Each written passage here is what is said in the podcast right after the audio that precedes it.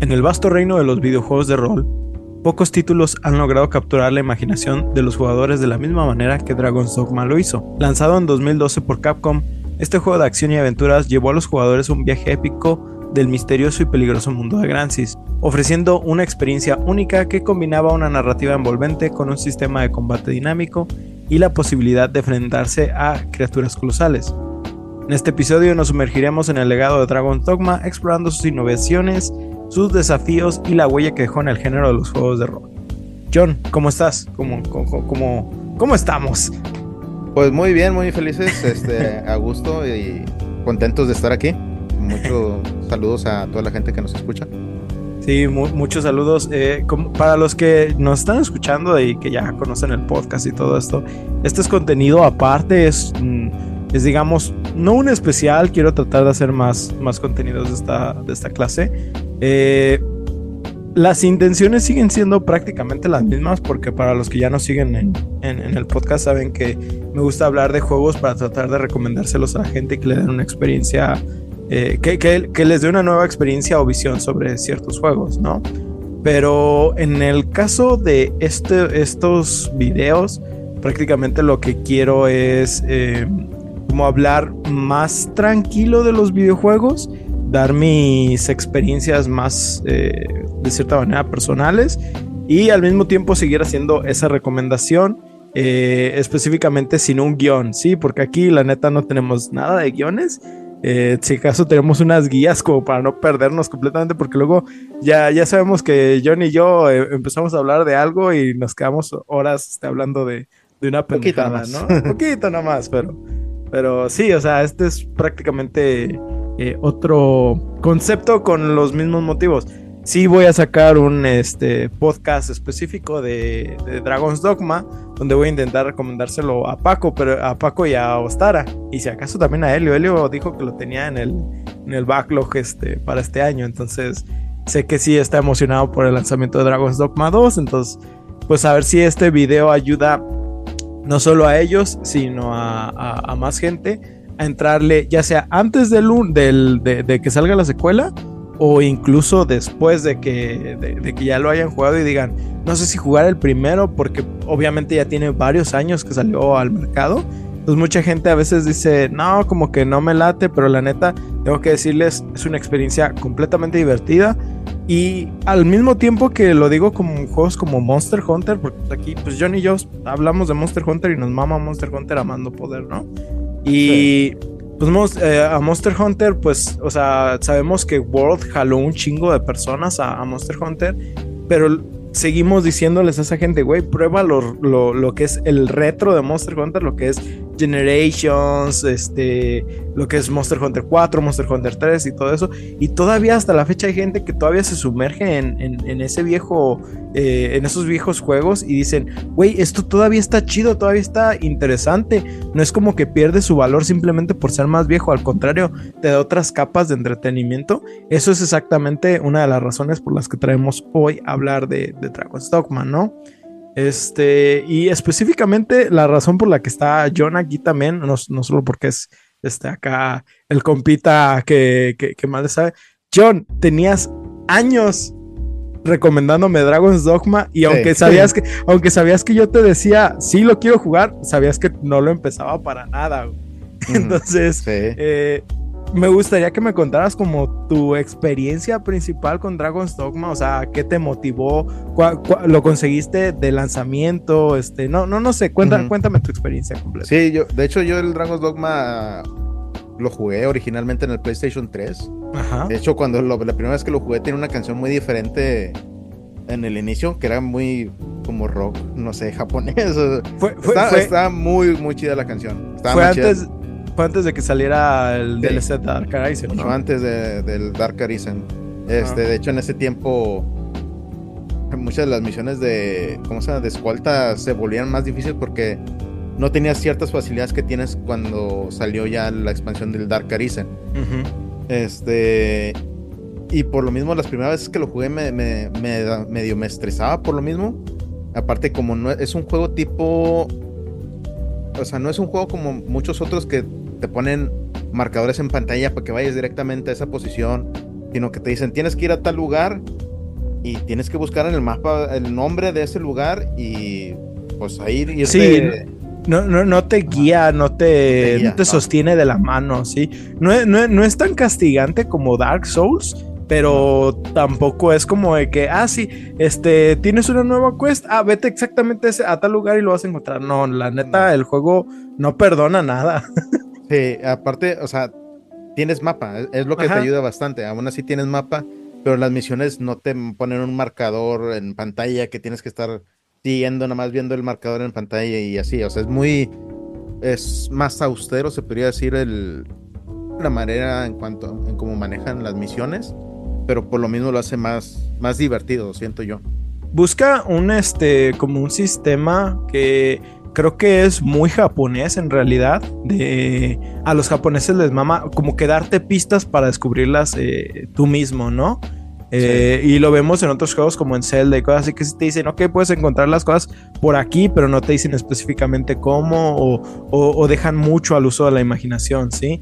Y en cambio siento que en muchos juegos este, más de, de acá, de este lado del charco, sí como que nos dicen, ah, sí, güey, este, este, tienes que agarrar la olla del costal de papas que tengo yo debajo de tal cajón, etcétera, etcétera. Entonces sí siento que es como una experiencia completamente diferente. Yo tengo que decir que ahorita que comentabas que tú lo jugaste originalmente en el PlayStation 3, eh, hubo una vez, yo me acuerdo, no me acuerdo específicamente porque según yo, yo ya, te, yo ya estaba jugando en el Play 4, creo, ya este, eh, como a mediados de la vida del Play 4 y por algo prendí mi Play 3 y vi que tenía el Dragon's Dogma, supongo que lo han de haber dado en algún momento de PlayStation Plus o algo. Y recuerdo que tú me lo habías recomendado y dije, a ver, pues voy a darle una chance. Literal, recuerdo que en cuanto lo, lo buteé y empecé, hice el tutorial y una vez que ya llegas, ahorita vamos a hablar específicamente de cómo funciona todo eso de la introducción, pero una vez que ya llegas con lo de la creación del personaje y todo, la neta dije, güey, este juego se ve bien feo a la verga y lo boté. Sí. una de las cosas que me gustaron y siento por las que me sentí eh, como en casa, se podría decir. O sea, no, no, no, a lo mejor no es la expresión correcta de decirlo, pero o sea, yo también soy fanático de los juegos de Dark Souls. Ajá. Y siento que tienen cierto parecido entre Dark, o sea, en cuanto a gráficas. Ajá. Este, que los personajes se ven igual medio feitos, eh, tienen un estilo medio diferente. Es, es, es, creo que una dirección de arte muy similar. Sí, es similar y aparte que son igual armas parecidas, este, espadones, arcos y demás. Este, siento que eso, y como tiene también una dificultad un poco diferente a muchos de los juegos más, más que pues, se podrían decir más fáciles, es lo que hizo que me atrayera más este juego.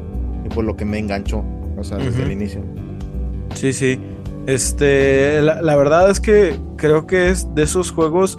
Yo Creo que el momento donde más me llamó la atención jugarlo fue una vez que ya había terminado. Eh, creo, creo que iba a salir Monster Hunter Rise. Eh, eh, y pues obviamente, pues tú seguías, ¿no? Güey, es que creo que le estabas dando tu séptima vuelta al juego, algo así me acuerdo. Ah, ya, ya, lo he vencido como más de 10 veces. sí, sí, sí, sí. Y, recuerdo que me dijiste, güey, es que le estoy dando otra vuelta, está muy chido. Recuerdo que creo que en ese momento lo compré, ajá, en el Switch. Y dije, ok, pues puede que le dé otra oportunidad al juego y la chingada. Y específicamente también me acuerdo de haber escuchado un capítulo de The Third Fleet Podcast, que obviamente sé que eh, esos güeyes no nos pelan, pero un saludo a Rurikan y a... y no, ni nos hacen, pero un saludo a Gallin y a, y Rurikan. Y hablaron específicamente de Dragon's Dogma y creo que eso me motivó mucho más a querer entrarle al juego. Sin embargo, tengo que decir que la verdad, hasta que no dieron el anuncio más reciente de Dragon's Dogma 2, dije, ok, creo que ya es, o sea, ya voy muy tarde y tengo que entrarle a este juego a más no poder, ¿sí? Y la verdad es que ha sido una experiencia pues completamente diferente, no me esperaba esto de, o sea, sí sabía que era, pues, que estaba muy chido y todo, pero no esperaba el asombro que iba a generar en mí. Entonces, pues, es una de las razones por las que traigo hoy este este episodio. Y pues, pues realmente pues vamos comenzando con, con, lo que es de este juego, ¿no? Este, pues prácticamente, pues, ¿qué es Dragon's Dogma? Si quieren compararlo como, como con sus contemporáneos, es, es un estilo de juego tipo Skyrim, tipo Zelda, si quieren. Es un RPG de, acción que se enfoca, o no, no, no se enfoca, pero tiene como cualidades el hecho de pelear con monstruos gigantes, ¿sí? bueno, vamos a decir enormes, no gigantes. Es fantasía medieval. Ajá, es fantasía medieval. Y la neta creo que cumplen en todos los aspectos o cumplen todos los como los checks de la gente que queremos jugar esta clase de, juegos. Porque específicamente te estás enfrentando a un mundo de fantasía eh, muy completo, lleno de criaturas. Eh, que, también me gusta mucho eso, que el Lord de Dragon's Dogma es como muy europeo. ¿Sí? no, no, no se va muy. No, no, no, se va a combinar muchos elementos de, de, otras cosas. Tenemos quimeras, tenemos dragones, tenemos. Lo que esperarías en un juego, por ejemplo, de Dungeons and Dragons, ¿sí? O sea, este, tenemos a los reptilianos, ¿cómo, cómo se llaman aquí? Los saurios, ¿verdad? Los saurios. Los, los saurios. Este, tenemos arañas, tenemos goblins. Específicamente me gustó mucho la, versión de los goblins y de los saurians en, este juego. Y la neta, está muy chido porque incluso eh, vamos viendo que también cada monstruo tiene como sus propias debilidades, no específicamente nada más elementos. Entonces creo que es un juego de, de combate RPG que no hemos visto normalmente y que siento que fácilmente opaca a otros como Skyrim pero no, no fue tan vocal como lo fue Skyrim en su tiempo. Obviamente Skyrim tiene también muchas cosas que, lo hacen destacar por, su propio mérito, no, no le quito, es uno de mis juegos favoritos también, pero la neta es que sí siento que este juego hace muchas cosas mucho mejor y no es tan lejano del mismo Skyrim, ¿sí? Este... pero por ejemplo, para hablar un poquito de, del contexto detrás de lo que es Dragon's Dogma, pues Dragon's Dogma está eh, su, creador es este Hidetaki Itsuno, ¿no? Que para los que no ubiquen mucho a Itsuno es este del mismo Capcom. Él empezó a trabajar específicamente como director del juego de Devil May Cry 2. Que ahí, o sea, sí entiendo que incluso nosotros muchas veces hacemos el chiste en el podcast de que Devil May Cry 2 no existe, este es, se considera como que el peorcito, pero ajá, es, de los peorcitos, pero hay que darle crédito donde, donde funciona. Es que, güey, este vato entró al proyecto de, de Devil May Cry sin, sin el equipo principal de Devil May Cry, o sea, no trabajó nadie de los que trabajó en el original. Entonces, literal, crearon un juego sin las bases, sin saber qué pedo, güey. Entonces, y a partir de ahí él sigue en, Devil May Cry y crea, por ejemplo, él crea Devil May Cry 3, ¿sí? es de los es, el mejor, es, el, más, el, mejorcito considerado por los mismos fans, ¿sí? Y después estaría el 5. Entonces, si tú quieres decir, empezó con un mal juego, pues está bien, pero a raíz de ahí levantó lo que fue la franquicia de Devil May Cry. Y no solo eso, muchos de los elementos interesantes que vemos en Dragon's Dogma también tienen su base en lo que fue Devil May Cry, ¿sí? O sea, tenemos sistemas, no de combos exactamente igual, pero tenemos sistemas de combate muy rápidos que, que se, ¿cómo se dice? Se combinan muy bien con otras habilidades y eso está muy, muy chido, ¿sí? Entonces, realmente creo que eh, crédito para ese vato, la neta, y que incluso se disculpó uh, recientemente por todo el tiempo que les ha tomado empezar a trabajar en Dragon's Dogma 2. Se, disculpó con los fans, güey. Y creo que eso, e, eso está muy chido de parte de un, de un productor de juego. Pero este, hablando ahora así como de, de, los de lo que es el principio de Dragon's Dogma, porque yo sé que lo que quiere la gente también es, a ver, güey, ¿qué onda? ¿Cómo está el juego? ¿Cómo empiezas? ¿Cómo, cómo está todo el desmadre? Pues simplemente empezamos con un tutorial, ¿no? Que no sé lo que nos quieras contar ahorita del tutorial, John. Pues en el tutorial te enseñan más que nada, o sea, no te van a, decir exactamente las cosas que tienes que hacer, pero te, te dan, por ejemplo, opciones para escoger eh, tu clase básica entre, entre, unas tres opciones. De ahí te van a meter a las mecánicas de lo, del sistema de Pawns, que son tus acompañantes de inteligencia artificial que llevas en tu equipo.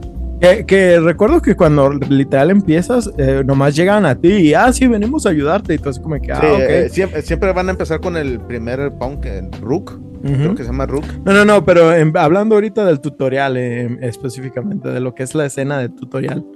Ajá. Sí, de cuenta que pues te ponen misión, una, la, pues tienes que salir del, pueblo, te enseñan lo más básico de, tu clase, que tienes que con cuáles botones atacas, así lo más simple. Después de ahí tienes que ir a un campamento que está más ah, hacia el norte, creo que es hacia el norte de la nota. Y, el, y tienes que enfrentarte a una especie, a un, un cíclope. Eh, ya cuando te enfrentas al cíclope, ven que puedes vencerlo, ya te introducen por completo a, lo que es tu POM principal. Simón. Que literal, o sea, creo que lo que ayuda al cíclope, o al igual que nos ayuda la, la quimera específicamente cuando recién empezamos el juego, es este a mostrarnos las debilidades de los monstruos y eh, cómo, cómo treparnos a ellos, cómo funciona la interacción con nuestros mismos eh, como acompañantes, ¿sí? Este, porque ellos te dan sugerencias. Ajá, ellos te están. Cómo, enfrentar a, los, a ciertos enemigos. De hecho, e, está muy chido porque si tú quieres, puedes callar a los. A los. ¿Cómo se dice? A los ayudantes. Este, pero está divertido estarlos escuchando a cada ratito que te dicen, ah, este vato eh, odia el fuego. Entonces, pues ya dices, ah, Ajá, ajá. Entonces empiezas a utilizar lo que ellos te dicen. Y si, si quieres, incluso los puedes ignorar, pero la neta, muchas veces sí dan muchos consejos como muy útiles, ¿sí? Entonces, la neta, sí vale la pena prestarles atención. Obviamente, no te recomiendo darles la opción de que siempre estén hablando, pero seguido sí se avientan unas buenas líneas que, que te ayudan mucho. Eh, divertidas. Exacto. De hecho, he visto memes así completos de, todas las líneas que dicen. Este, algo que está chido es exactamente cómo funcionan como los puntos de debilidades de los monstruos. Que, por ejemplo, en el caso del cíclope, creo que eso es algo obvio y lo mantiene la mitología siempre. Es, pues el ojo ese es punto débil, ¿no? Entonces, si, si tienes una clase específicamente como el arquero, este, pues obviamente apuntar al ojo es como tu prioridad, pero no nada más el ojo, los colmillos, este, te dan un loot extra, puedes estar atacando, por ejemplo, creo que las piernas para estarlos tumbando. Sí, con el guerrero, que usa armas más pesadas, le puedes pegar en, las piernas y eso hacer que el enemigo, el monstruo se tambalee hasta que cae y se, desploma en el piso. Y te una ventaja, un momento para poder atacarlo en el ojo más fácilmente o pescarte de, él en la parte de la cabeza o cosas así. Exactamente. E incluso, este, por ejemplo, los saurios que te dicen. Yo, yo al principio no captaba que te decían que atacara la cola porque no sabía que literal la podías desprender. Porque son, son monstruos pequeños. Y yo veía que atacaba y atacaba, atacaba al saurio y no les bajaba vida específicamente en una de las primeras misiones que tienes que hacer, que te enfrentas a ellos. Y los atacaba y los atacaba y los atacaba y nomás no les... Sentía que no les bajaba nada y en una de esas vi que me decían, ataca la cola. Y yo, ok, ataco la cola, se desprende la cola y a base de esos, como mantequilla los pinches saurios. Se pierden como defensas. Ajá. Y di que dices, güey, es que está muy chido. Por ejemplo, la quimera tiene tres partes de, de, monstruo: es la cabra, el león y el. la cola que es una serpiente. Y la cola que es una serpiente.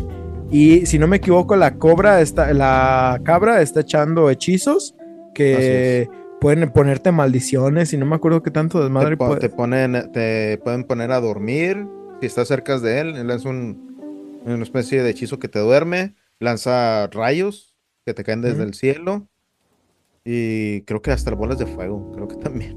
Y luego, por ejemplo, está la serpiente que busca ponerte venenos y creo, creo que es la que más está atacándote como a los lados. Eh, ayuda a que no te estés trepando tan fácilmente, pero igual no, no es imposible. Y por último está León, ¿no? Que es como el, el, el, principal. La cosa chida aquí está es que, por ejemplo, puedes matar a la quimera rápidamente si te enfocas en la cabeza de león. Pero, por ejemplo, para obtener más loot y, y ¿cómo se dice? Y darle otro como dificultad al juego, te puedes ir primero por la cola de serpiente, luego por la cabra, o si te está dando muchos problemas la cabra, irte directamente contra la cabra por los hechizos. Sí, neta que tú estás decidiendo cómo, cómo atacar a este enfrentamiento. Sí, porque eh, la cola de serpiente y la cabra, como todo el momento están atacando, el león es más que nada porque se está moviendo para los lados y te da tus, sus zarpazos y gruñidos. Pero los, ataques principales vienen por parte de la cola de la serpiente y de la cabra con sus hechizos. Así que muchas veces lo más recomendable es cortarle la cola, ya no le vuelve a crecer por lo común. le, le cortas la cola, matas la cabra, que son los que tienen menos puntos de vida, se podría decir. Duran menos que, matar directamente el león. Hace que la batalla sea un poco más fácil y aparte consigues más, más recompensas. Así es. Y por ejemplo, también tienes eh, eh, lo del sistema de trepado, ¿no? Que, nos lo explican también al principio. Que es, eh, si tuviera que compararlo realmente, y muchos hacen esta referencia de que es como Shadow of the Colossus, en el momento en que te estás subiendo un monstruo y literal estás eh, con estás manteniendo tu estamina, este, porque se están moviendo y hay ciertos ataques que te pueden tumbar y cosas así. Está muy chido porque incluso tienes que estar eh, manteniendo cierto nivel de recursos para, para mantener tu estamina y que no te caigas tan fácilmente. Obviamente hay clases que están más enfocadas a esto, pero pues todo, cualquiera lo puede hacer, aunque no te lo recomiendo que lo hagas con un mago, pero... No, pero, o sea... No es tan beneficioso. pero está chido que tienes como esas opciones para acercarte. E incluso si tú dices, güey, yo no me quiero subir al monstruo, puedes buscar la manera de estarte enfrentando a los monstruos sin tener que hacerlo y ver cómo tus peones a lo mejor eh, tienen ese comportamiento al principio eh, de que sí se pueden trepar o más bien están atacando constantemente. Yo recuerdo que en, mis primeros niveles había una Ranger que dije, no manches, esa Ranger anda con todo y desde entonces dije, me voy a quedar con... No, no es Ranger, es porque es, ese es de la hibridad, ¿no? No, Ranger es el, nivel, o sea, avanzado. Ajá, sí. Es, bueno, es el Strider. El, el Strider. Y la neta, la, veía combatiendo y a raíz de eso, siempre quise traer un Strider en, en, mi party. Por lo mismo de que dije, güey, es que la neta atacan, por ejemplo, en, el caso de los cíclopes, constantemente atacan a los ojos y, y o sea, te, te dan como muchos puntos en una batalla como para que todo, se haga todo muy dinámico y funcione completamente. De hecho, es bueno tener uh, Striders o Rangers porque hay ciertos enemigos que si no tienes uno de esos va a ser prácticamente o sea, muy difícil que puedas eh, vencerlos, como el golem de metal. Que tiene. Ay, el puto golem de metal. Güey, ay, no manches, ni me hables del, del, golem de metal, porque ahí sí mi, mi Strider que traía no le estaba haciendo nada el pinche eh, punto débil, el último punto débil estaba bien alto y no podía darle con mi guerrero mágico, güey. Es una pendejadota. Pero eh, independientemente creo que todos funcionan, hacen una sinergia completa entre las clases y creo que eso es lo que ayuda mucho a este sistema de, de, party, porque vamos a hablar de que estamos hablando de, de, tener un grupo de personajes que te ayuden, pero es un grupo single player, ¿no? Es es algo que se me hace interesante porque al principio, sin conocer nada yo del juego, cuando veía a estos miembros, yo siempre pensé que eran jugadores en línea. Y realmente no, o sea, son. Son, este, ¿cómo se dice? otros peones. De otros jugadores. exactamente, de otros jugadores que andan. Eh, ahorita vamos a llegar más, más a eso. Pero realmente tú puedes como contratarlos para que estén en tu party y puedes estar balanceando tu equipo en base a, a las funciones que tú quieras que hagan. Entonces creo que eso está muy chido y ayuda a la interacción social. Aunque también me gustaría ver algo como, ¿te acuerdas en, Divinity? Que literal tú tenías como tu party y tú la formabas de, los personajes que tú querías. Pero, por ejemplo, invitabas a un amigo y le decías, ah, nomás vas a tomar el control de, fulanito. Me gustaría ver algo así, pero tampoco me enojo si nada más me entregan lo que es el single player ahora en, en Dragon's Dogma 2. Este, pero realmente sí estaría chido ver un sistema de combate en línea. Ya, dijeron que va a ser single player el Dragon Sí, sí. Sí, sí. Y, creo que el, único momento donde tienen multiplayer completo en este juego es con el, el dragón ese, el Ur, ¿no? Pero, sí, eso es, muy diferente. Ajá, sí, es muy diferente. No, nunca ves a otro jugador. Es más que nada que la sangre del Ur Dragon es compartida entre todos los jugadores que estén entrando a, ese, a esa pelea. Pero haz de cuenta que lo que tú hagas de daño se suma al total del daño que están haciendo los demás jugadores. Eh, sí, algo como lo que haces con. Una pelea que dura a veces días, o sea, para matar un solo dragón. Algo que haces como con Safiyiva, más o menos, pero un poco más a escala global. Sí, sí, sí. Eso ya es a todos los jugadores que estén jugando al, momento. Sí. Este, y luego, por ejemplo, tenemos también la, lo que es la creación del personaje. Que creo que es una de las creaciones de personaje que aunque no, o sea, tienen varias opciones, pero sí tenemos que decir, pues los personajes sí son feos. Sí. en general. Y los puedes hacer aún más feos. y los puedes hacer aún más feos, sí. Con brazos bien anchotes, piernas todas flacas y... No, o sea, sí tienes muchas opciones ahí para hacer aberraciones. Exactamente. Pero que aunque el juego no te lo dice, la creación de tu personaje eh, tiene mucho que ver con cómo se va a comportar a la hora de estarlo jugando, ¿no? Y entramos en el hecho de, por ejemplo, lo de que si lo haces más muscular o lo haces más chaparro. No sé qué tanto nos quieras decir de eso, John. Sí, por ejemplo, en este juego, lo, lo, lo que hay, o sea, lo que afecta mucho en, cómo lo haces tu personaje es, por ejemplo, si es más alto, va a pesar más. Si es más musculoso, si aparte haces que sea más musculoso, va a pesar más. Si aparte de eso haces que los brazos sean todavía más largos para que sean más, más musculoso, le va a aumentar un poco más al peso. Igual con las, creo que en las piernas ahí no. Y la altura también afecta. Pero, por ejemplo, dependiendo del peso que termina tu personaje, va a estar en un rango de entre cinco niveles diferentes, creo que hay. Y dependiendo en el, si queda en el, nivel más pesado, tu personaje va a tener más estamina, va a poder cargar con más equipamiento y más eh, para curarte, más consumibles. Ajá. Pero su estamina se va a regenerar más lento. En cambio, si haces un personaje más chiquito y, vas a cargar con menos peso, vas a tener menos estamina, pero tu regeneración de estamina va a ser mucho más rápida. Sí, y, la neta es que, o sea, son. Una, vez que ya le diste un, par de horas a este juego, te das cuenta de lo importante que son estos elementos y que no te los mencionan en ningún momento. O sea, eh, es, algo como que aprendes a la mala, pero al mismo tiempo siento que está chido porque dices, ah, ya sé, a la otra puedo hacer un personaje más ligero. Este, porque este juego también motiva a, rejugarlo varias veces. Eh, es, algo que está chido. De que incluso tiene un modo de speedrun que lo vi que creo que está en minutos el, el contador. No, no me acuerdo exactamente en cuántos, pero, pero sí lo puedes terminar súper rapidísimo el juego. Y la neta, pues propicia que tenga como mucha rejugabilidad. Es algo interesante y hacer como diferente. Hay, hay quests que puedes hacerlas como de maneras diferentes o ignorar quests completamente. Entonces siento que ayuda mucho a, darle esa. De hecho, hay misiones que, puede que nunca te salten porque no hiciste cierta misión anterior. Exactamente. puede que no te, no te des cuenta que había otra misión después de esa. Eh, que, que, estaba viendo que hay varias quests que funcionan como. que tienen como capas, pero aparecen hasta tiempo después de... No, es como que terminaste una y ya empieza la, siguiente. O sea, una puede hacer que en otra etapa del juego te topes con alguien que te diga, ah, este, eh, ponte a hacer esta quest y te das cuenta de que es continuación de lo que ya habías hecho. Y creo que es, eso está, está muy chido. Eh, volviendo a lo de un poquito de lo de la, lo de la estamina, eh, que diga lo, del, lo de la estamina, lo de la creación del personaje. Eh, creo que está muy chido que esto afecte también a tus peones, pero en general, algo que hay que hablar mucho del juego es que tiene este sistema de, estar como controlando tu inventario, tu inventario constantemente, ¿no?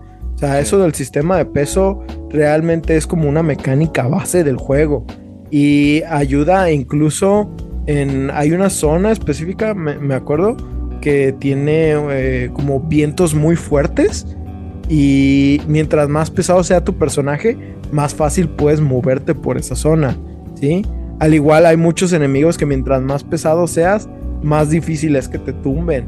Entonces, son elementos que están ahí que le dan como una capa de, digamos, de cierto realismo que la verdad siento que hacen una experiencia única para este sistema de juegos.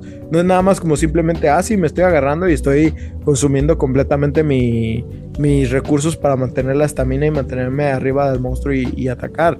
No, hay varios elementos que están influyendo qué tanto tiempo pasas sobre el monstruo y qué tan rápido lo vences o qué tanto loot puedes llevarte después de un buen enfrentamiento. Sí, además de que, por ejemplo, monstruos como las arpías, Ajá. Si, eh, esos monstruos pescan a tu personaje o a los peones, y por ejemplo, si es un personaje pesado, batallan más para, para levantarte y dejarte caer para que te mueras. Pero si es un personaje más ligero, pues lo van a pescar, lo van a subir más rápido, más fácilmente y dejarlo caer para que caigas con la caída. pero con personajes pesados batallan más, igual con el grifo. Te pescas al grifo y cuando trata de volar se cansa más rápido cuando está volando. Si tu personaje es pesado y tiene armadura muy pesada también.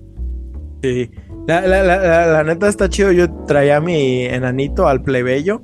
Este era un pinche enano todo musculoso, así todo bola. Y veía que neta, o sea, se lo llevaban más alto que yo. Yo, no, güey, yo te cacho, güey. Ahorita te agarro. y de hecho es algo que pueden hacer los peones. Si, si uno, una hidra, un monstruo te pesca y te trata de matar con la caída, si un peón, o sea, no pasa tan, tan seguido, pero si un peón está abajo, te pueden llegar a, atrapar mm. para, que, para evitar que mueras con la caída. Pues de hecho, eh, puedes levantar a los peones y lanzarlos para, para hacer varias cosas, ya sea para la exploración o incluso para enfrentarte a ciertos monstruos. y la neta. deshacerte de inventario. Ajá. sí, también. Está chido. De hecho, vi que una de las recomendaciones para ver si hay daño de caída o algo es agarrar uno de tus peones y aventarlo y ver qué tanto sufre de daño para que no te mates a ti mismo. Eh, aunque como quieran las caídas, o sea, sí tienes un buen rango de, caídas. Sí. Y, pero ya cuando mueres es porque de a tiro estás cayendo de un lugar demasiado alto. Y es cuando ya dices, no, de esta caída sí me muero, pero sí es una buena manera de, de salvarte de algunas curaciones extra. Sí, porque recordemos que incluso las curaciones pues toman, no, no espacio en el inventario, pero toman peso. Entonces también no puedes cargar tantísimo, este, dependiendo de tu build. Entonces muchas veces tienes que estar administrando. Güey, yo, yo, me acuerdo que eh, mi mayor problema de inventario siempre fue estarme cuidando de qué tantos curativos o de estamina tenía. Porque la neta, de la nada aventaba 10 kilos de puras plantas curativas, güey.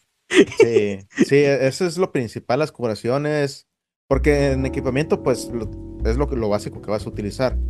Y creo que cuando te lo equipas ya no afecta en el peso, es lo que no recuerdo muy bien. Sí, sí afecta en el peso, pero por ejemplo, mientras lo mejor, mientras mejora ciertos equipamientos, pierden peso. entonces, ajá, te, te, va ayudando un poco de eso. Y obviamente, mientras armaduras o armas más pesadas tengas, también se nota mucho en tu personaje.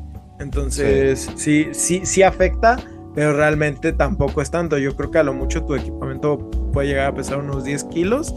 Eh, y creo que, por ejemplo, mi tolerancia era como de 49 kilos con, con, mi personaje. Entonces, más o menos lograba tener buenos objetos con un buen equipamiento sin mucho problema. Obviamente, pues los que son magos, pero que son, están bien bufados, pues obviamente esos güeyes pueden cargar un chingo de cosas. Sí, porque las armaduras de ellos pues no pesan tanto. Ajá, exactamente. Además de que hay skills que te ayudan igual para manejar un poco más lo del peso, que no te afecte tanto, para mantenerte siempre en cierto nivel de, movilidad por el peso y cosas así. Este, luego, ya que, ya que iniciamos pues, realmente el juego, ya creamos nuestro personaje y todo acá, esta desmadre. Este, pues más que nada eh, nos dan lo que sería la introducción ahora sí al juego, de cuál es nuestro objetivo principal y es prácticamente pues enfrentarnos a un dragonzote, ¿no? Este, que obviamente pues al igual que todos los capítulos del podcast, pues aquí este podcast es libre de, spoilers, entonces no, no vamos a, contar ningún detalle sobre, sobre cómo se desarrolla la historia completamente, pero sí el objetivo principal del juego es eh, enfrentarnos al dragón porque el dragón nos hace, no, no nos toma como elegidos, ¿sí? Se nos dice los Arisen o los Araisen, no, no, no sé cómo les quieran eh, eh, eh, cómo decir. Los levantados, se parece. Ah, los levantados, sí, está, está raro. Pero el chiste es que como tuvimos como la, ¿cómo se dice? Como la valentía de poder enfrentarnos al dragón en cuanto llega a nuestra ciudad donde estamos, este, él nos escoge para que nos enfrentamos con, enfrentemos con él más adelante y nos quita el corazón, ¿no? Y esto, al hacer esto, nos deja como una cicatriz mágica, vamos a decir. Y en cuestiones de lore, pues prácticamente se supone que estamos conectados eh, con, el dragón. Y él nos habla en, en, muchos momentos para decirnos cosas que pues nos motiva a seguir nuestra quest para ir a enfrentarnos a él. ¿sí? Este, que prácticamente esa es como la aventura es esa, ¿sí? O sea, es, el, objetivo, vamos a decir, principal que tenemos. Y creo que dentro de lo que cabe es, es un objetivo principal muy llamativo comparado con, con no saber nada, por ejemplo, en contemporáneos como Dark Souls, ¿no? De que realmente poco a poco como que vas descubriendo qué vas haciendo, pero al mismo tiempo eh, aplicas el meme de no sé quién soy, ni, ni qué estoy haciendo, solo sé que tengo que matar.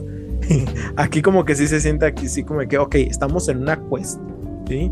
De enfrentarnos al dragón. Y siento que eso se siente muy Dungeons and Dragons y la verdad ayuda muchísimo.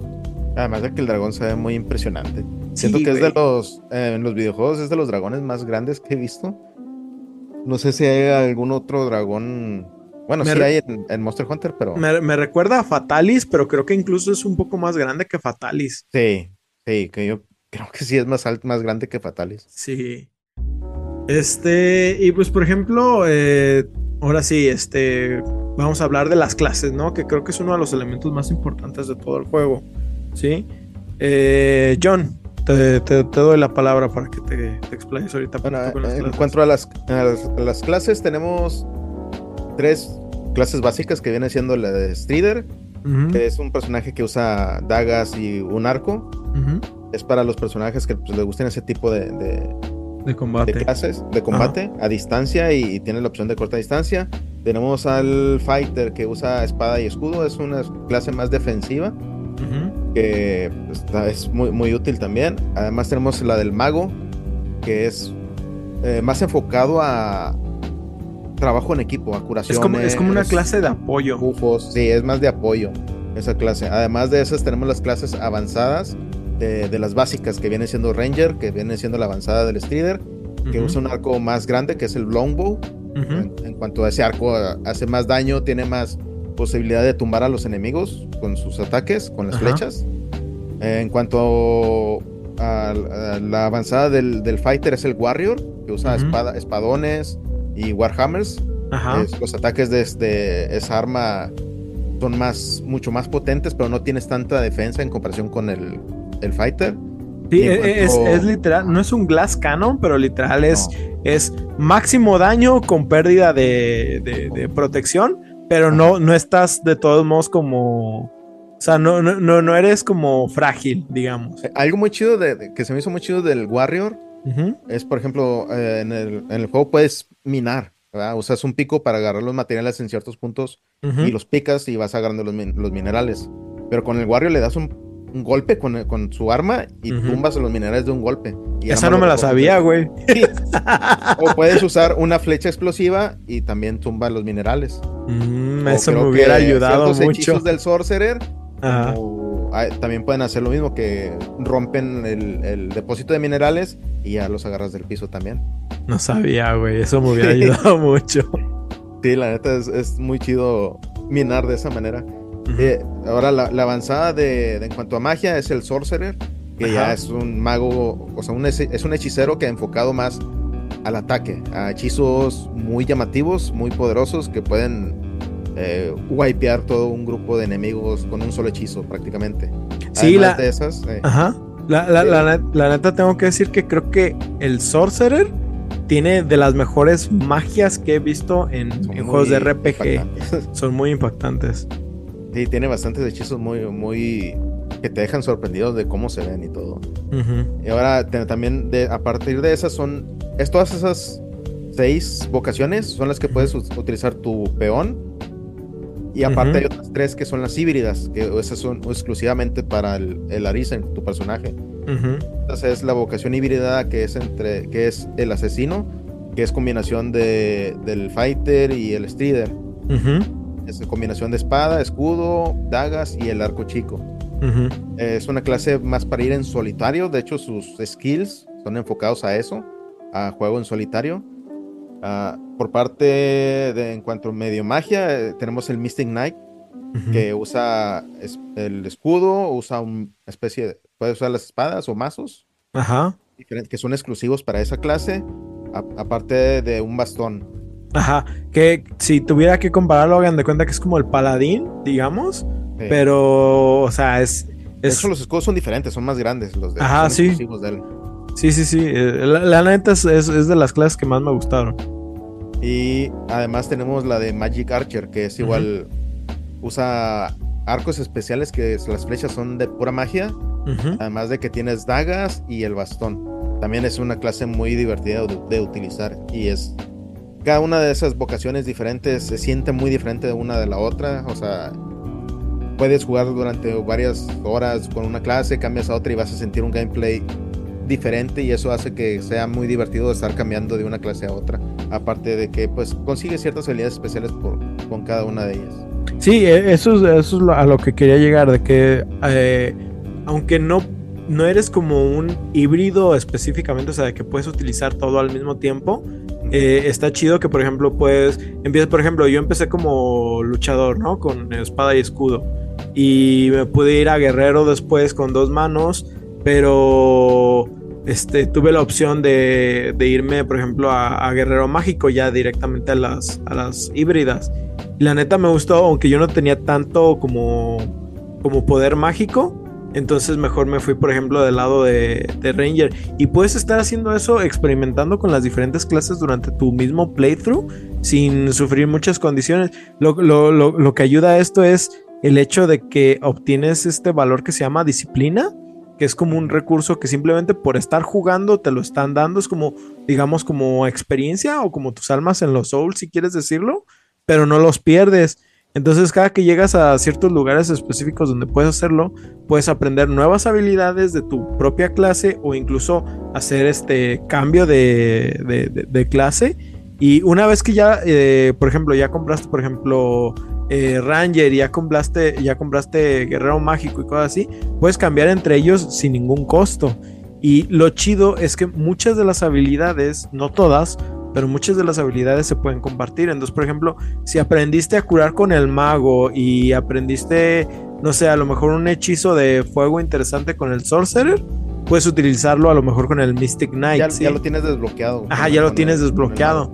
Entonces, este, esa clase de cosas, pues las vas jalando de otras clases y te funciona. Yo, por ejemplo, mucho de lo que había aprendido con el Fighter eh, fueron mis ataques de combate con el Mystic Knight. Entonces ya estaba muy acostumbrado a utilizar esos ataques y ya sabía cómo funcionaban, el rango que tenían y así, etcétera, etcétera. Entonces todas las clases se complementan muy chido y el poder utilizar todo esto en un solo playthrough creo que hace que valga mucho la pena. Además de que está chido llegar hasta el final de una clase y decir, ahora vamos a probar otra cosa a ver cómo cambia este juego. Sí. y de hecho es muy recomendable hacer eso. O sea, hay muchas maneras en las que puedes aumentar tu personaje de niveles y todo. muchas, de las, muchas veces lo, lo, que yo hago es subo de nivel una vocación al máximo, luego cambio a otra, ya que lo llego al máximo, cambio a otra y así me voy con todas. El motivo es por los aumentos, los augments. Porque muchos de esos augments te ayudan para tus otras clases. Por ejemplo, el, el, Warrior tiene un augment que te aumenta mucho la fuerza. Y esa te sirve para muchas de las clases, como para el guerrero mágico, el, el fighter, incluso para el asesino o el ranger.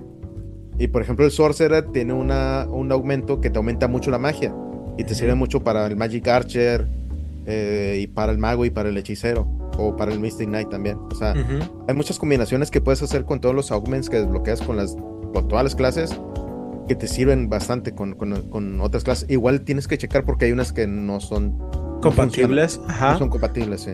Pero, realmente, o sea, siendo que hay mucha tolerancia entre lo que sí y lo que no, y raras veces dices, ah, me hubiera gustado jalar esa, esa habilidad para acá, pero realmente creo que todo funciona muy bien y me recuerda mucho a cómo funciona el multiclassing de Dungeons and Dragons.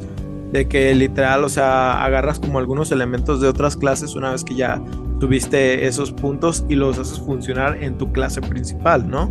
Este, para los que están jugando eh, Baldur's Gate o, o RPG similares, pues ya están más familiarizados con eso. Pero recuerden, este es un juego del 2012, ¿sí?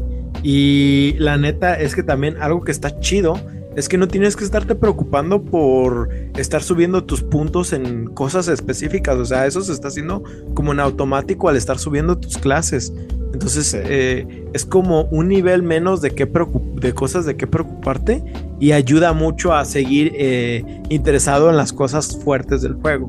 Simón, eh, las combinaciones de las armas, el combate directo con los monstruos, etcétera, etcétera. Este, y luego, por ejemplo, está ahora sí, volviendo un poco más a cómo funciona el sistema de peones, güey. Eh, no, sé tú, pero a mí, bueno, yo supongo que también.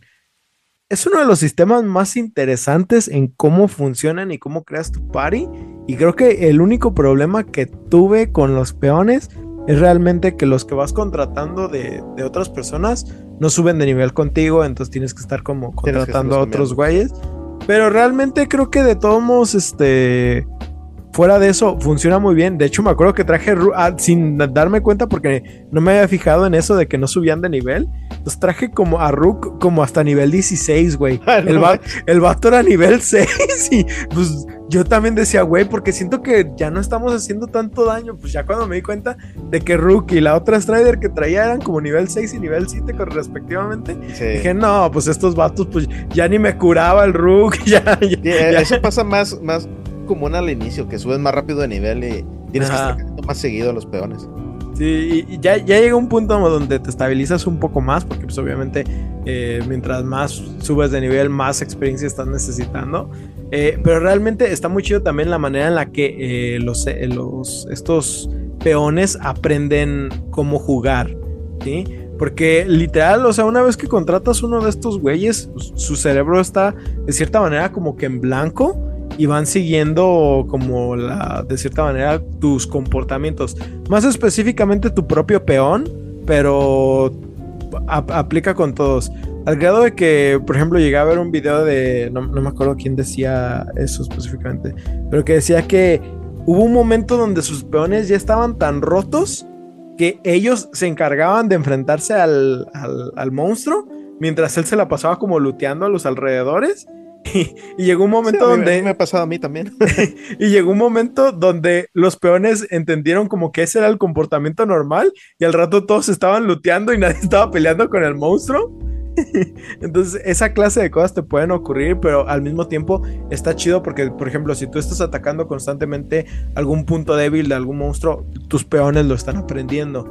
Entonces, no necesitas estarles dando órdenes porque no hay manera de darles órdenes en este juego y hace que se sientan realmente como si trajeras jugadores contigo.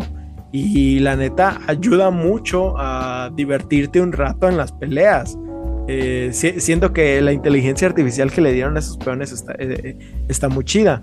Además de que, por ejemplo, si, si, por ejemplo, si yo agarro un peón que haya sido de John, eh, las misiones que ya haya hecho John con ese peón le dan cierto conocimiento a él sobre esas misiones.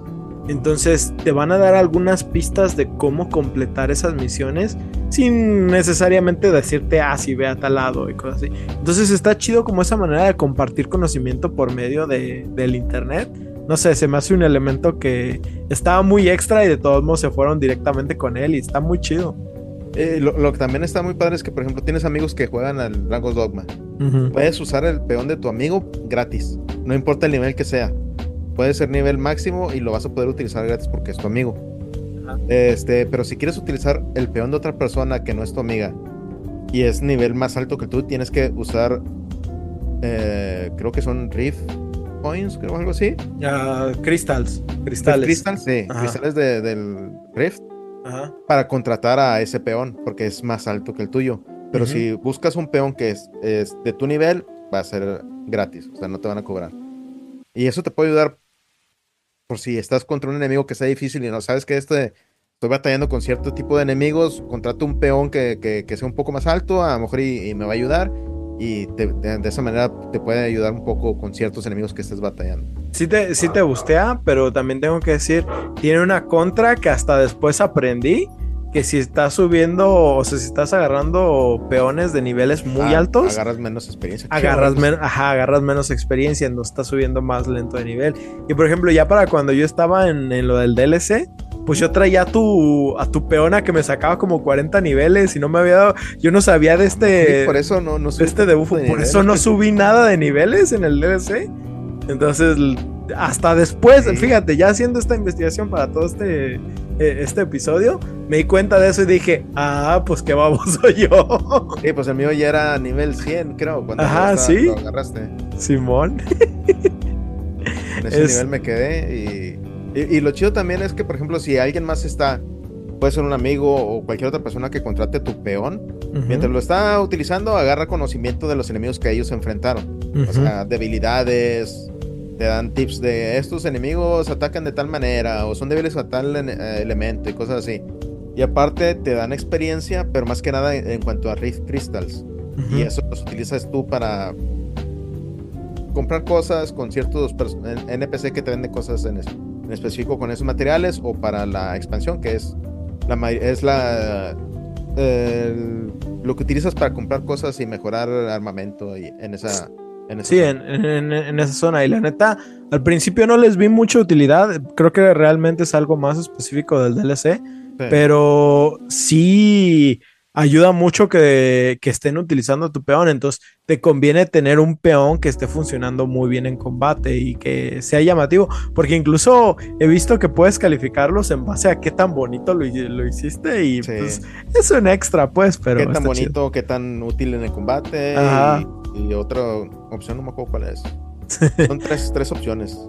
Creo que es utilidad, eh, belleza y...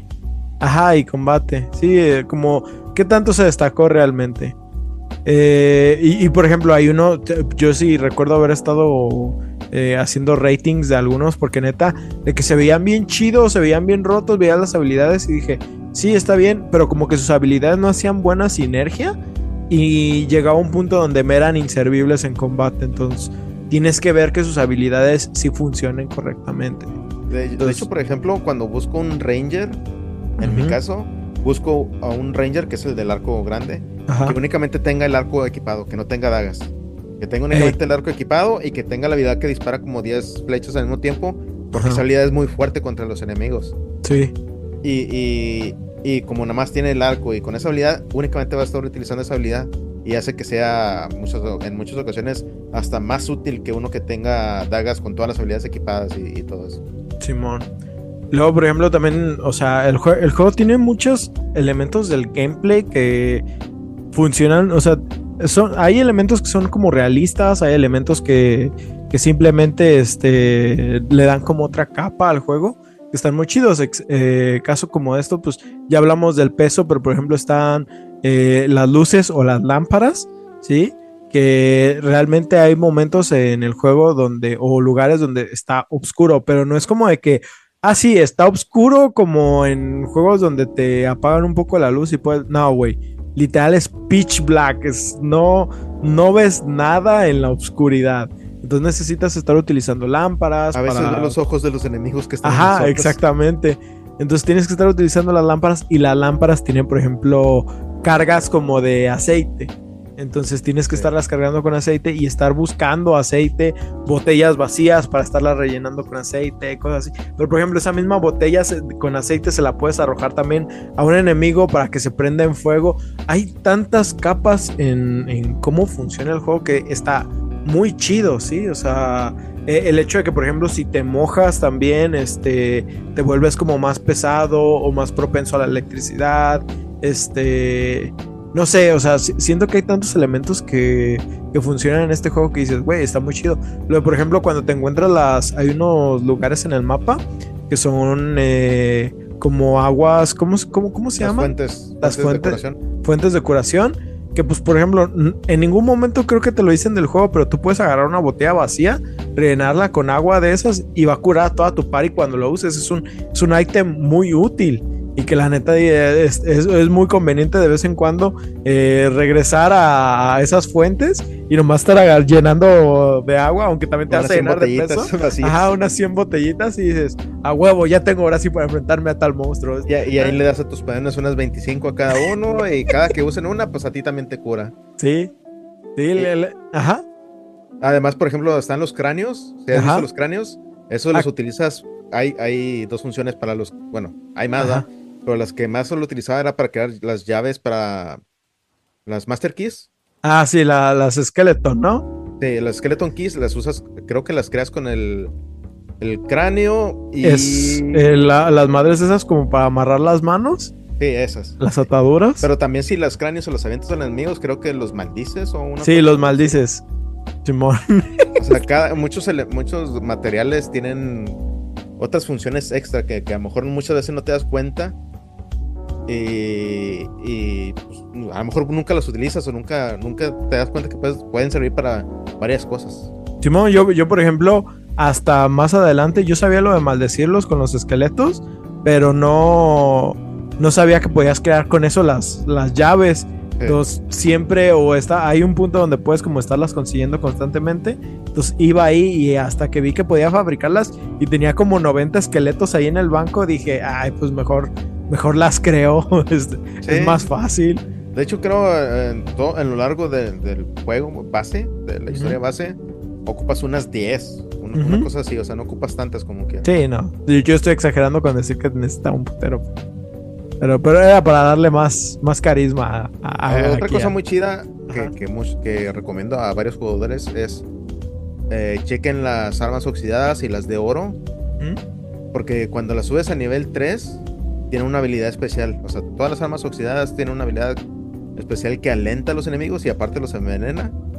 Y las de oro tiene otra habilidad especial que no recuerdo cuál es. Es la de silenciarlos. Silenciarlos. Ah, por ejemplo, para enemigos que usan magias, pues utilizas esa, los silencias y ya no van a estarte lanzando hechizos. La neta son armas que a lo mejor no hacen el daño que un arma normal. Pero, por ejemplo, las que los alenta a los enemigos es bastante útil. Los alenta bastante a los enemigos. Sí, de, de, hecho, por ejemplo, lo del silencio a mí me sirvió mucho específicamente con un jefe, con el esqueleto el, sacerdote ese flotante. Porque necesitaba estarlo silenciando porque si no empieza a castear hechizos tan molestos. Y, ellos lo castean muchísimo más rápido. Sí, no, que dije, no, güey, a huevo tengo que buscar cómo mantenerlo con silencio. Y esa fue una de las maneras con armas de, oro. Y aparte de muchos consumibles, o sea, bastantes consumibles diferentes que para lanzar hechizos inmediatamente, para aumentarte el daño de magia, para aumentar qué tanto dinero consigues, qué tanta experiencia. Hay bastantes consumibles muy diferentes que muchas veces ni los vas a utilizar en, ningún pleito.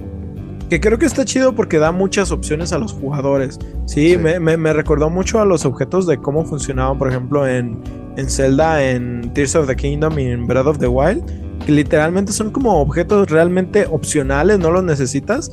Pero de la nada, ah, por ejemplo, había unos medallones que te aumentaban la fuerza creo que 25% y podías equiparte hasta 4 o utilizar hasta 4 al mismo tiempo.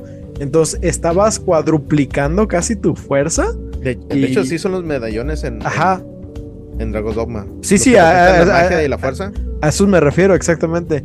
Y, de que literal a veces pues, puedes hacer que algún enemigo literal lo guanchoteas. Sí, es, es, es, es algo rotísimo y que pues también, o sea, tiene su chiste estar consiguiendo esos objetos o tenerlos siempre en el equipamiento, pero al mismo tiempo son, te, dan, te abren otras oportunidades para enfrentarte a los enemigos que muchas veces puede que te estén dando algún problema, ¿no? Sí. Este, eh, Además de que los creadores del juego hasta te dan una flecha muy demasiado rota. Ah, la que mata, les baja una barra de vida o algo así. No, a ciertos enemigos los matas de un, de un flechazo nada más. Los guanchotea, Simón. Sí. Y luego, pues hablando ya de, de como el tono general del, del, juego, pues el mundo en el que está creado, ¿no? Que es este Grancis, eh, o lo que estamos viendo de, de lo, lo, que conocemos como Grancis, ¿sí? Que siento que dentro de todas las ambientaciones este, medievales que tenemos, eh, no necesariamente es algo como Dark Souls, o sea, no es tan oscuro como lo vemos en Berserk, pero también Berserk ayudó a darle mucha forma a lo que es el juego. De hecho, eh, hay trajes y, personajes que se parecen mucho a, personajes, ciertos personajes de Berserk. Por ejemplo, no sé había colaboración. Había colaboración. ¿Qué, le pasó? ¿Sabes algo de eso? No, no, no. Perdieron la licencia de la colaboración. Y pues ya da cuenta que las armaduras creo que había una armadura basada en, ¿cómo se llama? Sí, en la banda, en la de, en la de Gods. Ajá, sí, la, la, sí, la del halcón, Simón. El halcón. Había la armadura del, del, del personaje ese del halcón. Todavía está. Yo, yo era la. No, no, no, eso es otra. Es una diferente. ¿Ah, sí? Ah, ok. Porque yo traía una. la de Griffin. Ah, exactamente. Esa es diferente, no, es muy diferente. Era ah, más, mucho más parecida a la, a la del halcón. Ok, ok. Nice. Pero por ejemplo, no sé si sabes que esta Mercedes, la, la morenita, está basada en casca. Ajá, la del casco y el, ah, que diga que la del escudo y espada está basada en casca.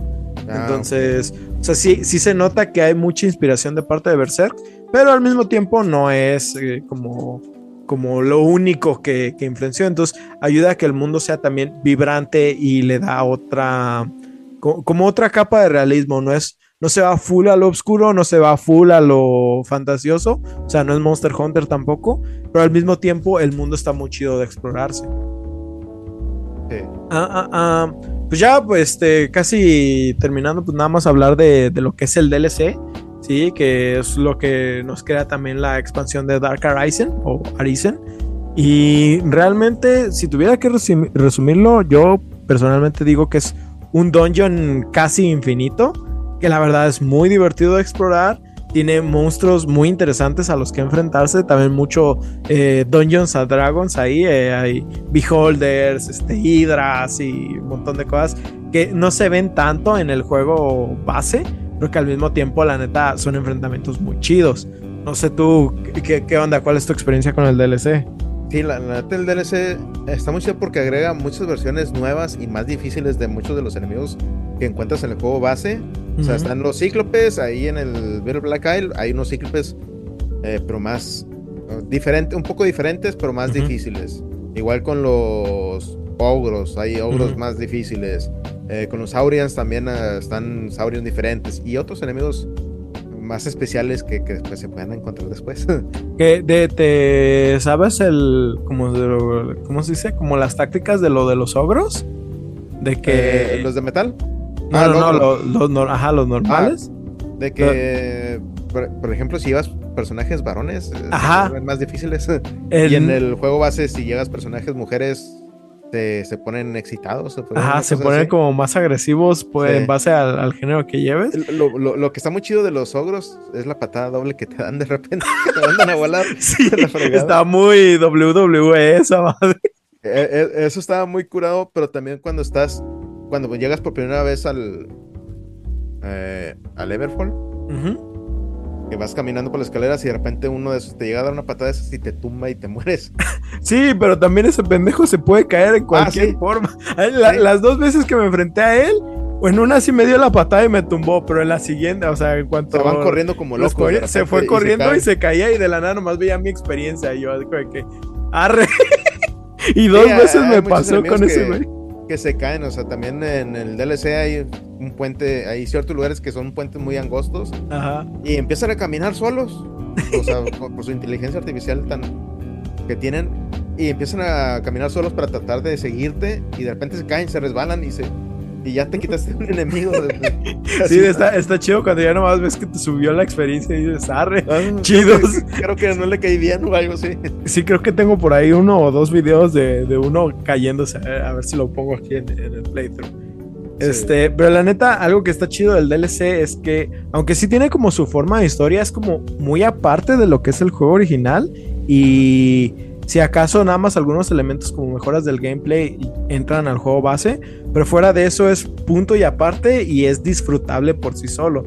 De hecho, pues en mi, en mi New Game Plus prácticamente me dediqué a jugar el, el, DLC, entonces sí puedo decirte que es eh, eh, separado y al mismo tiempo funciona. Está, está muy chido, ¿no? Y de hecho te puedes ir al DLC solamente terminando el tutorial, ya que te dan a tu peón principal puedes regresar a Casardis y de ahí te vas al DLC pero va a ser muy chulo. Sí, está muy, muy difícil. Ahí recomendablemente que ya sean de nivel 70 en delante o una cosa así. Y yo llegué a nivel 70 con el último jefe del DLC y la neta, ¿cómo sufrí, güey? ¿Cómo sufrí? Sí, la neta sí. O sea, la dificultad ahí en esa zona aumenta bastante. Y, lo chido, aparte de que eh, la expansión de Dark Arisen, o sea, trajo lo del modo hardcore y trajo lo del contrarreloj. Ah, el speedrun. Sí, esos fueron agregadas con el DLC también. Ok. Este al inicio no estaban esas. Nice, nice. Este, pues ya eh, casi para terminar, eh, el anime, güey.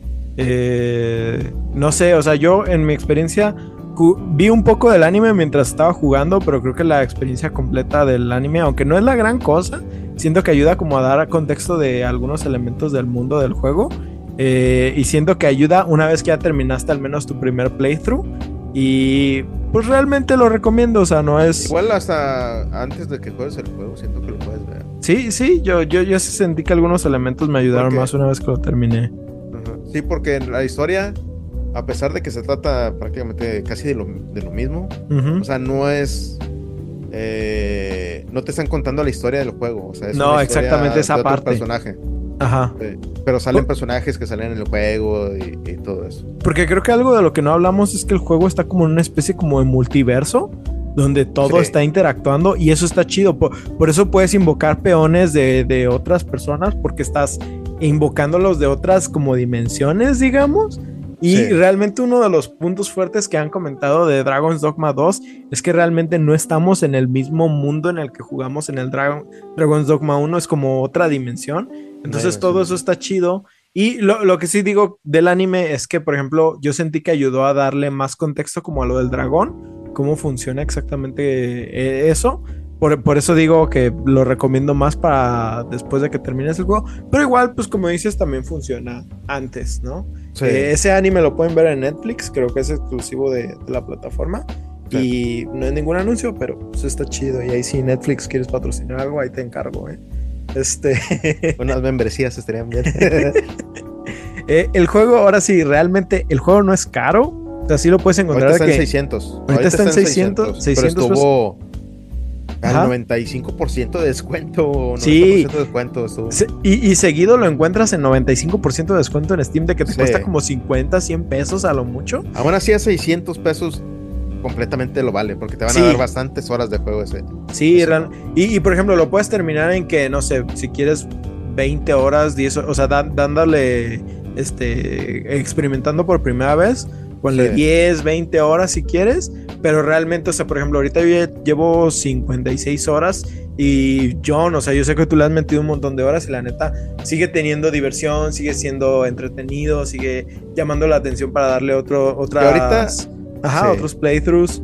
Yo ahorita llevo 227 horas en Steam, pero aparte pues lo jugué en el PlayStation 3, lo jugué en el PlayStation 4 y en el Switch, o sea, bastantes horas las que he jugado. Que tengo que decir que esa versión de Switch creo que también es muy llamativa porque pues corre muy bien.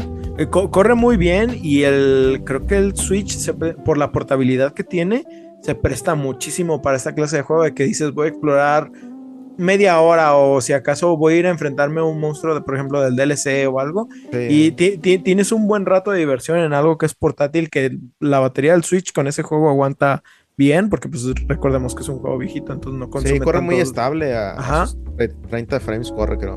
Y por ejemplo, recuerdo haber visto el juego en, formato físico para el Switch en 400 pesos. Entonces creo que vale, mucho la pena. vale, vale mucho la pena en, ese aspecto.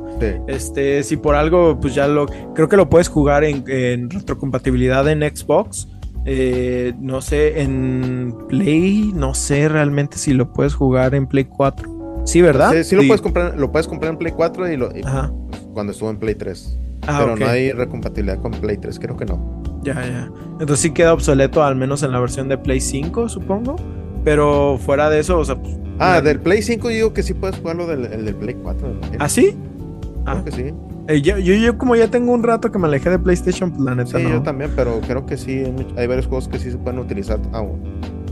Nice, nice, Sería, sería bueno que, que si no, pues ahora que va a salir el segundo que le hagan un parche o algo así para que funcione. Estaría chido porque así como siento que por ejemplo ahorita tenemos el Return to World de Monster Hunter por el anuncio del nuevo este Monster Hunter, la neta siento que Dragon's Dogma 2 también actualmente trajo un nuevo eh, mundo de jugadores, me incluyo entre ese mundo y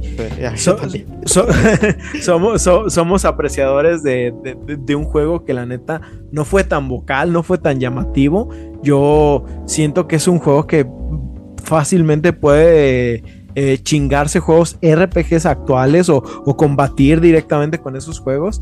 Y la neta sí siento que es una lástima que haya quedado opacado por el tiempo. De pero, hecho, por eso siento que tiene cierto parecido con Demon Souls, por lo mismo que fueron juegos que son, fueron muy innovadores y muy divertidos, pero no llamaron mucho la atención de la gente hasta mucho después. Sí, literal, eran juegos de nicho completamente. Sí.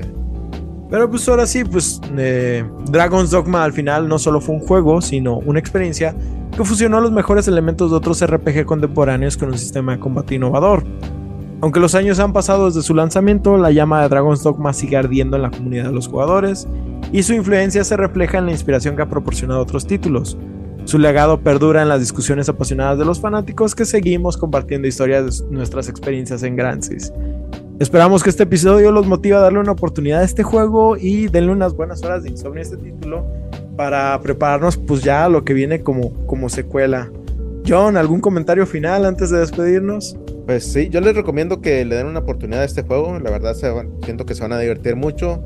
Van a tener muchísimas horas de, juego. Eh, hagan pruebas con distintos tipos de combinaciones en su equipo. Este, prueben las diferentes eh, vocaciones que hay, porque hay mucha variación de gameplay que, pueden experimentar. Experimentar, sí, se lo recomiendo bastante, la verdad. Pues ahora sí que eso es todo. Muchas gracias por quedarse hasta el final y no olviden seguirnos en todas sus plataformas favoritas. Nos vemos en su siguiente sesión de insomnio. Bye bye. Bye bye.